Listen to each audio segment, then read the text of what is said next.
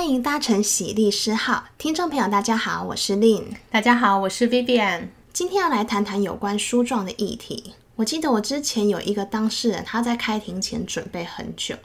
满心期待要把所有的事情陈述给法官知道，可是后来发现开庭时几分钟就结束了，甚至他也没有机会讲到什么话，法官只跟他说：“某某先生，你要讲的这些，请你回去用书状陈述，再寄到法院。”他很困惑，说：“为什么明明开庭了，法官竟然不愿意听他说，只是要他去写诉状？”这种当事人他一定是看电视看太多了，他一直以为就是开庭就是要雄辩滔滔、尽情的表现。其实看一般的欧美影集，大部分也都是律师只是开庭讲话，很少看到有写诉状这种东西。这就是影集啊，就要想要跟大家讲说，电视跟实际上不太一样。嗯、我觉得拍的比较好的是比较像比较实际的，可能比较实际的是那个有一个英国影集叫《皇家律师》Silk。对对对，因为这一个影集，它有一些东西，它拍的东西跟我们大陆法系可能还是有点不一样。嗯，可是它整个里面那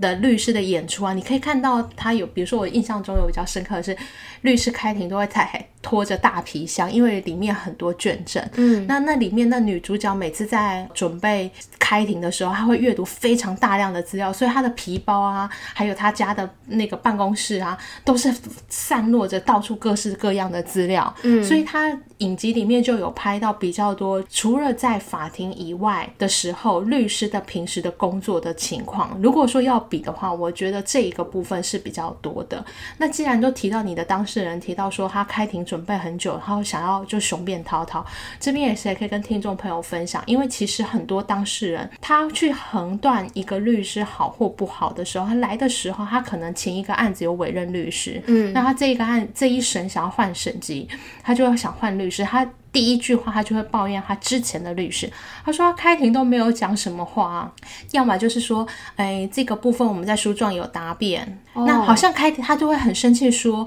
律师都没有为他的权利做主张，开庭好像很安静。我有听过他们说，律师那一天开庭他都没有说什么，他只有说是好，我们在呈报。就开庭结束了。对对对，之前我们好像第一集有提到说，开庭的时候我们会去看一下那个庭期表，嗯，先了解一下法官对于这个开庭他预计几分钟。最主要的原因，虽然我们的法律是这个言辞辩论整理，呃，以言辞开庭以言辞为中心，但是实际上很多事情啊，如果你没有事先阅读证据或阅读双方的主张，很多时候在开庭时会讲不断理还乱，嗯，所以会花很多时。间法官会请大家整理啊、呃、双方的主张，附上证据。透过双方的主张以后，还可以整理争点，了解到底现在哪些事情是双方不争执的，哪些是双方争执的。开庭在做什么呢？开庭一方面有可能将你过去写非常多的诉状，用很简单的句子，在一两分钟内很简单的陈述你。想要表达什么？另外也有可能是开庭，透过这个开庭，法官来询问双他在阅读你们的书状以后，他觉得有什么样的疑问，希望你们再补充。嗯，还有可能是开庭的时候，也有可能是讯问证人。嗯，所以开庭有开庭的工作，但是书状的写作是绝对不能少的。这个书状的写作，这不是只有台湾开庭是这样，其实任何一个国家开庭都是这样。因为像英美法的话，他们要进行真正最后的这个叫做言辞辩论的时候。后其实会花非常多的时间进行证据开示，进行审理计划，嗯，还有进行双方的书状交换等等，在所有的证据都完全整理好以后，才有办法进行做集中审理。嗯，所以关于书状的写作工作，其实在呃我们的法律工作上算是一个很相当重要的一部分。有的当事人会很好奇，自己难道不可以写书状吗？可以啊，书状本来就是可以自己写。其实应该是这样说，当事人最大的问题是，很多人都还会用嘴巴滔滔不绝跟你讲，他有诉说他的冤情，对方到底有是多么不合理，那他觉得这个案子应该要怎么做，用讲的很容易，嗯，但是只要遇到写作文，大家就会害怕。这个里面就会涉及到两件事情。有一种人想象应该这样说，有一种人想象觉得书状就是要写的文绉绉，嗯，所以你叫他提笔写书状，他会害怕，他就会说，律师你们写的书状可能都有一些第一个法律用语，嗯、第二个你们文字可能会用的比较、呃、生硬，生硬，然后甚至有的时候还会用到比，因为他们可能心里连带想的就是哦，法律都会用一些文言文，所以想到。想要学律师的方式写书状，而感觉到非常的困难，所以这难以下笔，所以就不会写。这是一第一种不会写书状。第二种呢？有些人是说没有关系，我可以摆脱所有的制式的格式的要求，我手写我口，嗯，好，然后就会产生像你说的那种，就是他书状写了非常非常的多，重是重点的，不是重点的，前因后果，呃，像写小说一样，嗯，啊，写超级多，那这里面就会涉及到书状到底要写什么，嗯，我们先回答前面第一种情况，其实书状并没有特定的格式，虽然说我们的书状常常会有不同的状头名，比如说起一。开始要起诉的时候，如果以民事案件来说，可能会有民事起诉状。嗯，在双方进行攻防的时候，原告写了起诉状以后，被告就会针对这个起诉状，可能就会写民事答辩状。嗯，那为比如说你今天要申请假扣押，这个可能有民事申请状。对，假扣押下来以后要去执行，有可能是民事申请执行。执行执行状，对对，这个就是要申请强制执行的状子。嗯、那甚至啊、呃，刑事案件可能是有刑事告诉状，嗯，非常多，就是这些状名啊。如果要是申请证据，有可能有是证据调查申请状，嗯，所以有些人会觉得说，哎，那我怎么知道要写什么状？这个状名只是给法官一个比较大的，像是标题一样，比如说法官在收到你这书状，还没具体看你的内容的时候，他会知道你这份书状想要表达什么。如果要证据调查申请，他可能要特别注意，是不是有需要传唤证人，然后传唤这个证物，所以像是一个标头的开开头。至于内容的部分也是一样，就是它并没有制式的格式，这是第一个。嗯，但是不代表没有制式的格式，你就可以包山包海，然后写一堆畅所欲言，想要讲什么就尽量把它包进去。对对，因为其实法律是在解决问题嘛，嗯，但它是。他的解决问题，无非就是第一个了解事实，然后第二个是呃法律争点，认识就是适用法律。嗯、所以今天假设你要主张对方是有诈欺，嗯，你不用跟他解释，跟法官讲说哈，我跟这个人认识有多久又多久，然后我们从小学呢就发生就是同班同学，然后到了国中呢我们曾经有吵架，到了到高中，呃他交了女朋友啊，然后呢他女朋友对我很不好，也不需要讲这些祖宗八代什么事情都交代。因为诈欺的构成要件就是意图不法侵害他人的财产而施行诈术嘛，嗯、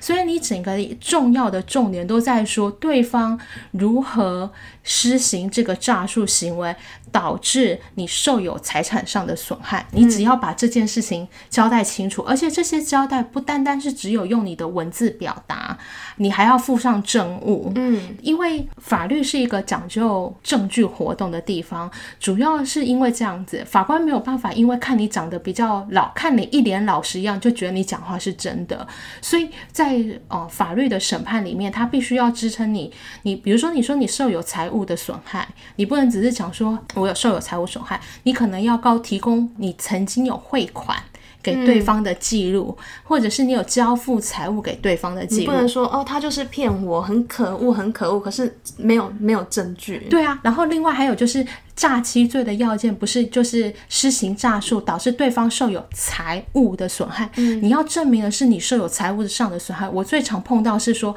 去告诈欺，然后结果是骗感情啊，嗯，哦，他对我很好啊，甜言蜜语啊，然后呢，我就对他一片好心呢，结果没想到他竟然还外遇啊，然后他骗我的感情，嗯，所以他也许是施行诈术骗你的感情，但是感情不是财物，嗯，所以这个地方就是属于你除了要跟法官陈述事实以外，你也要对应着法条的内容。嗯，那这里面我们就可以提到一个蛮有趣的东西，就是说，即便如果是这样讲，听众朋友也许还是很困惑，说：“哎呀，律师，你讲这个很抽象啊，啊，我听不懂。你有什么啊范本？嗯，可以给我参考的吗？”对，每次很多人都是希望说能够给他范本，让他自己写书状，因为他们觉得他们的案件他们自己可以应付，或是他的案件复没有那么复杂，是简单的，那想要。自己写书状，可是无法下笔，希望看到一一点范本，而且他们又希望呢，虽然你如果跟他说啊，那个每个案子都不太一样，范本可能没有办法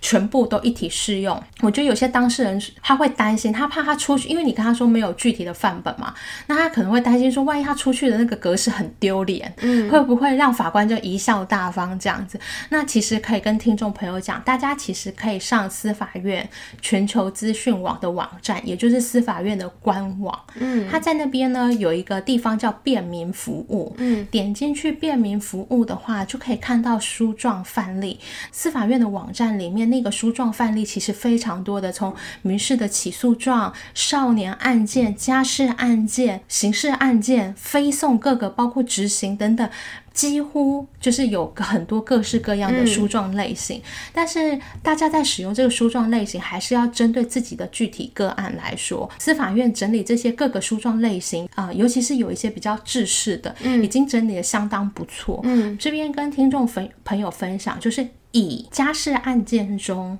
我们常常看到有家庭暴力的关系，越来越亲密的人住在一起，有的时候真的是近亲生无慢。那也有可能是因为家庭这种大家同住一个屋檐下，这种摩擦程度比较高，所以往往有一些暴力的情况产生。嗯、那这时候受到暴力的这些被害人，他就会透过申请民事保护令的方式去请求法官发保护令，予以一些保护。那像这种保护令啊，如果大家上这个司法院的这个便民服务的这个部分去下载书状，嗯、我们就可以看到这个保护令，其实在申请。意志里面就已经类型化，告诉申请人说：“哎，你想要核发的保护令内内容有哪些？这个书状里面他已经把各式各样的类型都弄好，你只要打勾就好了。比如说，你希望相对人，就是对方施行暴力的人，不要对你施行身体、精神或经济账上的骚扰、控制、胁迫或不法侵害，是哪一些的款项，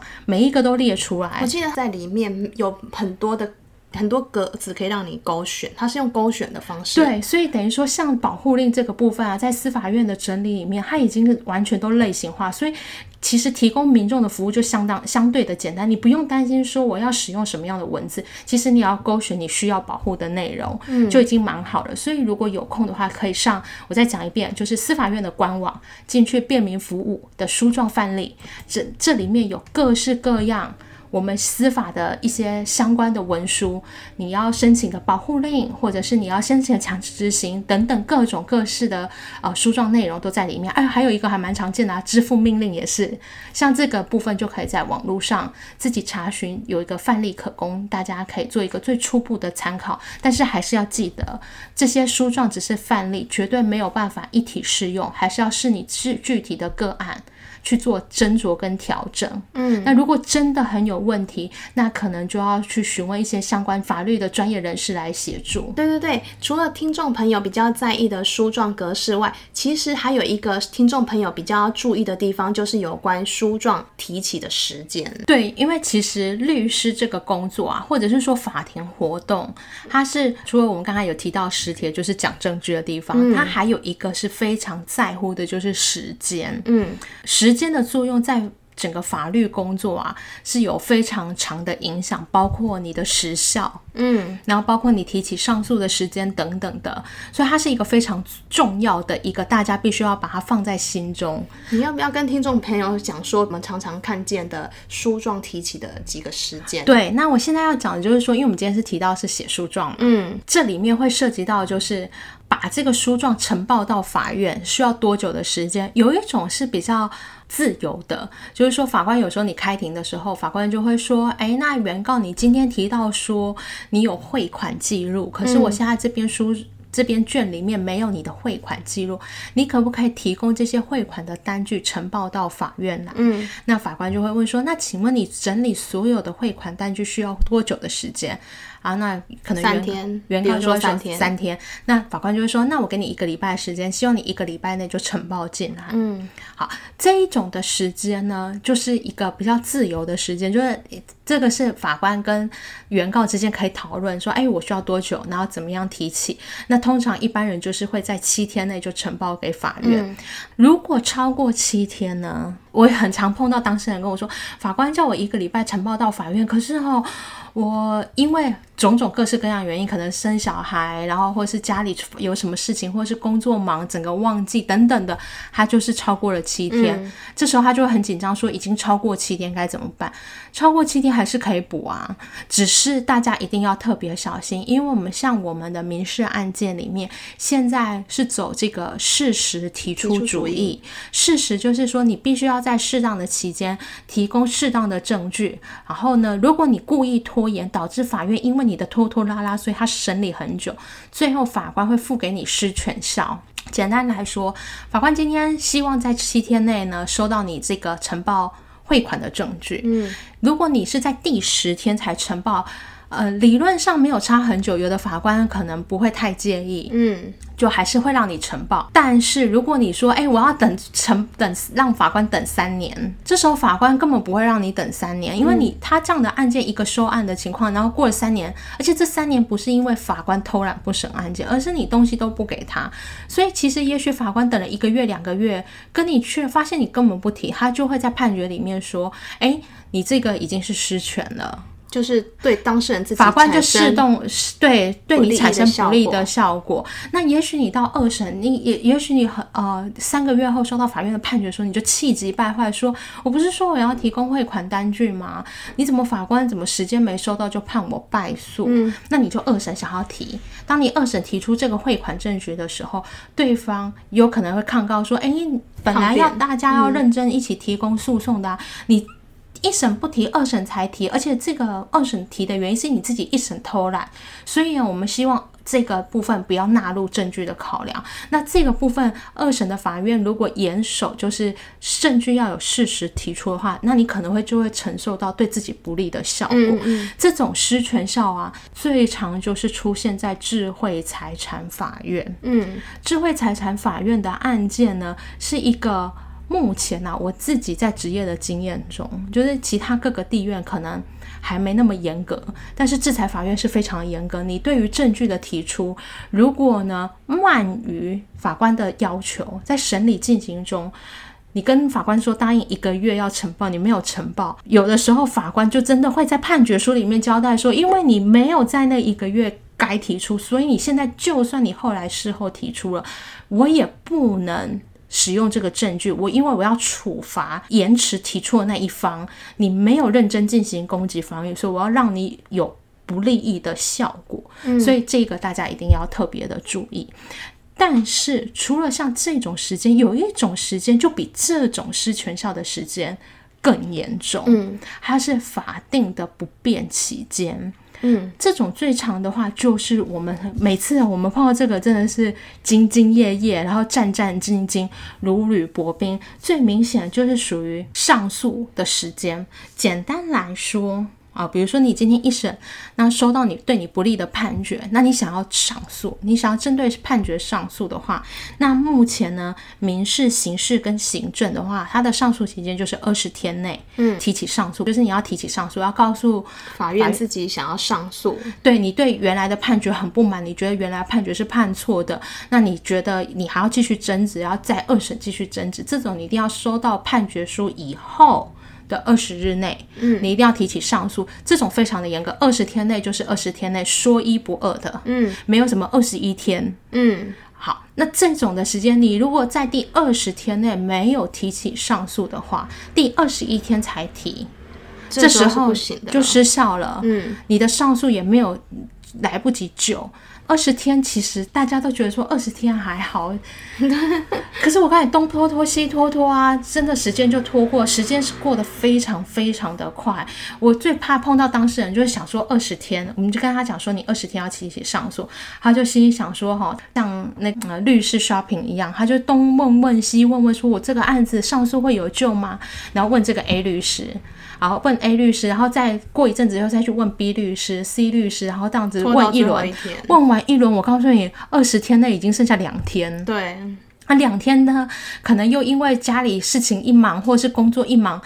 时间很快就拖掉了。一般来说，如果我们收到这种判决书，知道它有这种不便期间的话，我们都会立刻在行事历上把它标记起来，而且希望在前几天就把书状完成。对，而且我告诉你，是一般的上诉案件二十天还算好的，对不对？嗯。最可怕是刑事抗告，刑事抗告的话是五天，你知道那有多可怕吗？太短了，非常的短。大家想说什么是刑事抗告五天？其实最近新闻呃比较大的新闻涉及到刑事抗告，大概就是立立法委员不是有贪污案吗？嗯，可是这个贪污案还不是还没有确定之前，嗯，那这些立立法委员不是有被羁押？对，像这种羁押，其实它不是判决，它是法院的裁定，裁定就是说法院还其实还不知道，现在目前也还没有。开始完全的进行审理，还不是确，还无法确定这些立委到底是有罪无罪。可是他可能是因为他重大嫌疑，所以他就把他羁押。那像羁押这种，就是一个非法院判决，但它是一个裁定，而且会对被告的人生有很严重的这个自由权的影响。所以如果今天被告收到这个羁押裁定不服，他就要提抗告，他必须在五日内之内就要准备好他的抗告。声明抗告，同时要想好他的抗告的理由是什么，不然法院怎么知道你不服的点在哪里？嗯、所以时间内是很短的，对，这个压力很大。接下来我们就要来看，所以大家一定要特别注意法院的时间，包。关于法院的时间，我们刚刚有提到上诉，有提到刑事的抗告。那其实，在不同的地方，包括就是啊、收到检察官不起诉处分书的在意啊，这个是十日。所以大家一定要注意，不是每一个时间都固定的。其实不同程序、不同的时间都要再去做确认。其实这个时间，很多时候你是收到判决或是不起诉处分，你可以在下面看到它有一个教事条款，会告诉你说，如果你对这个。裁定判决不服，几日内提起相关的程序。对，但是有时候教室的时候，就是教室时间，嗯，有时候有些法官会忘记做教室，嗯，做浴室教室。但是这种虽然不常见，但是我记得我还有碰过一两次，就是忘了提起教室时间。所以大家一定要对于自己的权利非常的注意。我经常问当事人说他什么时候收到判决，通常当事人都跟我说他不知道他什么时候收到。哦。这个很重要，我们现在就来看，我们刚才有提到期间，对不对？嗯。那期间是怎么进、怎么起算，跟怎么样就进行的？其实法院的判决通常可能会有两个时间，第一个就是法院宣判的时间，第二个是法院书记官做成判决书，就是判决书列印出来的时间。嗯。有的时候两个是一样的时间，有时候是不一样的时间。嗯。那等到你，因为法院比如说印出来的时间，在法院印出来的时间跟你收到的时间。都会有一些时间差嘛，嗯，那这个比如说以上诉时间二十日内起算的话，是从哪一个时间开始起算？是法院宣判的那一天就起算呢？还是书记官把判决印出来的时候那一天才算？还是你收到的时候才算？那其实我们的判这个法院的期间的进行，嗯，是以闻到之后的那一日开始做期间，隔一天当做第一天，嗯。如果所以，如果假设十天内的话，假设你今天是十月一号收到判决书，那你就从你这十天就是十月二号、三号、四号、五号这样起算十天。嗯，那这个十天是十个日历天，不是十个工作天，工作天，所以六日也要算进去。这个还蛮重要，因为很多人会觉得十天你要给我满满的十个工作天，其实不是，它是六日也有算进去的。那如果最后一天算到最后一天是礼拜日，那这个就往后顺延到隔天、隔一天。好，这个就是属于时间的起算，是以你收到判决书日起，然后从。收到判决书的那一日，所以你刚才提到说，你常常问当事人什么时候收到时间，这一件事情就是非常重要。所以听众朋友，如果收到判决书的话，一定要先很快的记下你是什么时候收到判决书。我自己遇到最夸张的是。现在不是都有那种大楼管理员在收信，当事人他很久很久才去跟大楼管理员拿信，就发现他的期间就经过。哦，不是，那你当事人还很聪明，还知道他期间经过。我遇到最离谱的是，我问当事人说，你什么时候收到信的？然后他们大楼是十月一号收到信的，嗯，但是呢，因为他可能出国，或是西安疫情期间可能没办法出国，他可能去南部玩了一趟，嗯，他十月七号回来，他就告诉你说，我十月七号收到的。嗯，这个其实就是非常有问题的，嗯、不是以你打开那个信信件开始阅读那一天，是以有权签收的。的时候，所以比如说，一般现在大家都大楼嘛，是有大楼管理员，嗯、所以住户都会授权大楼管理员有代收信件的权利。嗯，如果你有做这样的授权的时候，那你就要特别注意，因为是以大楼管理员收到那一天十月一号开始起算你的这个书状的期间的进行。嗯，那这边就要跟听众朋友特别的提到，如果你自己是刚好有案件在法院进行，你不想要让你的期间过期。就像我举刚才例子，十月一号大楼管理员收到，你十月七号才有机会收到信。这种时候，你一定要跟你的管理员说。我没有授权你收受法院的送达文书，嗯，这个非常的重要。像有的时候，比如说我们事务所全部要出国，嗯，那我们就不会授权我们的大楼说，哎，你可以帮我们代收法律的文件，就是看到法法院来的文件，一定要我们亲自收收受，嗯，这样子的话才可以避免自己的时间失效。其实还有最常出现就是支付命令，也是、嗯、修法之前的支付命令是可以具有执行。还有判决确定的效力，嗯嗯、因为他这个一旦没有异议，就视同为判决确定，然后就可以申请执行。你有些人整年度都在国外工作，嗯，他也没有跟家里的人讲说那个送达法院的送达文书是不能收，真的等到他回来，异议期间也都过了，嗯，然后呢，房子就被拍卖掉了，嗯，对，这个这个还蛮重要的，所以这个告诉大家，关于时间的起算是以收到判决送达为止的那一天开始，但是送达并不是你。手到你手上，而是指有权收受送达文书的人收到那一天起算。有大楼管理员的，一定要特别注意。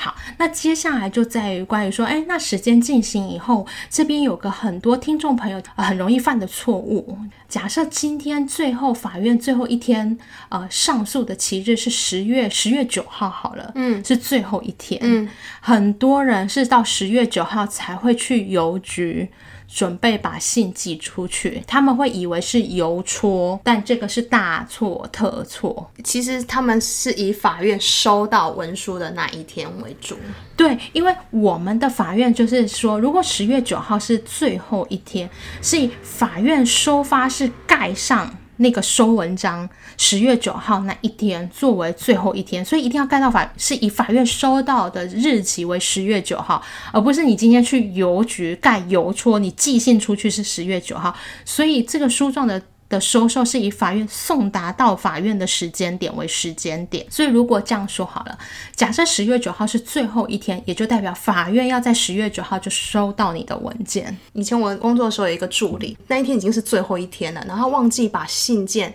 送到邮局去，当天我真的吓到，立刻直接亲送法院，因为他就是压在最后一天，我不敢用邮寄了。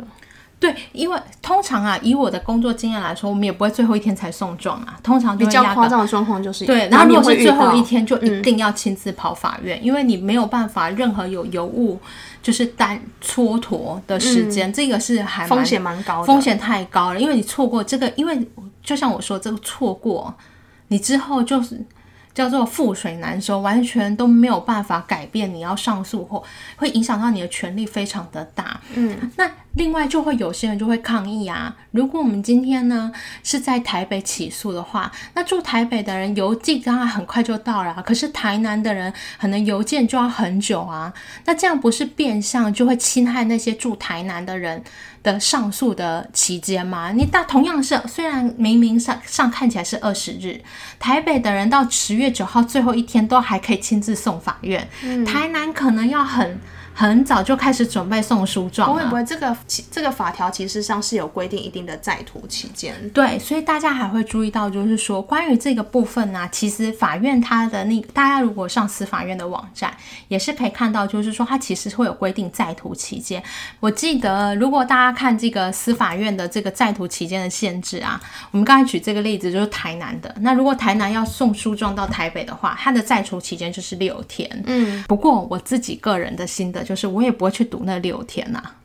就是我的习惯就是尽可能那个最后一天是什么的时候，我就会早早就算好，宁可压缩自己赶工的赶书状的时间，也不要去冒其他有的没的在对对对，因为这种不变期间就是很可怕，它是说一不二的。所以这个关于时间的部分，大家一定要特别注意。就是说，如果你有一个很好的主张，你希望你的主张在法院上也会被采纳，但是前提就是呢，法院是一个讲究工作的时间，在这个时间内，你一定要进行该做的事情。尤其是收书状的时候，是以法院收到书状的那要以法院收到为时间的最后起算日。所以绝对不是你跑邮局的时间。那这个部分想要跟听众朋友讲的是一个非常重要的，是守时是一件非常重要的事情。为什么呢？因为其实我觉得大家从小就养成一个坏习惯，比如说功课拖拖拉拉，暑假作业都到最后一天才写啦，然后可能到学校也都还在补抄同学的作业什么的，嗯，然后想说啊，反正老师也很好讲话，